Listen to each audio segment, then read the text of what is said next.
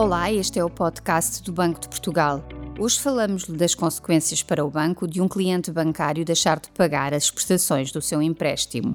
O crédito à habitação ou crédito ao consumo, que não está a ser pago, entra em incumprimento e é classificado como não produtivo. Em inglês, Non-Performing Loan ou NPL, o termo técnico. E isso é um problema para o banco por diversas razões. O banco pode perder parte ou totalidade dos fundos que emprestou e ainda deixar de ter o ganho esperado com a cobrança de juros e comissões.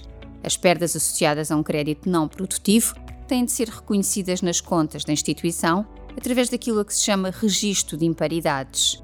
E isso vai penalizar os resultados do banco e, consequentemente, o seu nível de solidez. Os requisitos de capital exigidos tendem a ser superiores em bancos com elevado nível de créditos não produtivos, para cobrir perdas inesperadas e a instituição permanecer solvente. Outra penalização é que os bancos poderão ter mais dificuldade em aceder aos mercados financeiros para emissão de dívida e capital.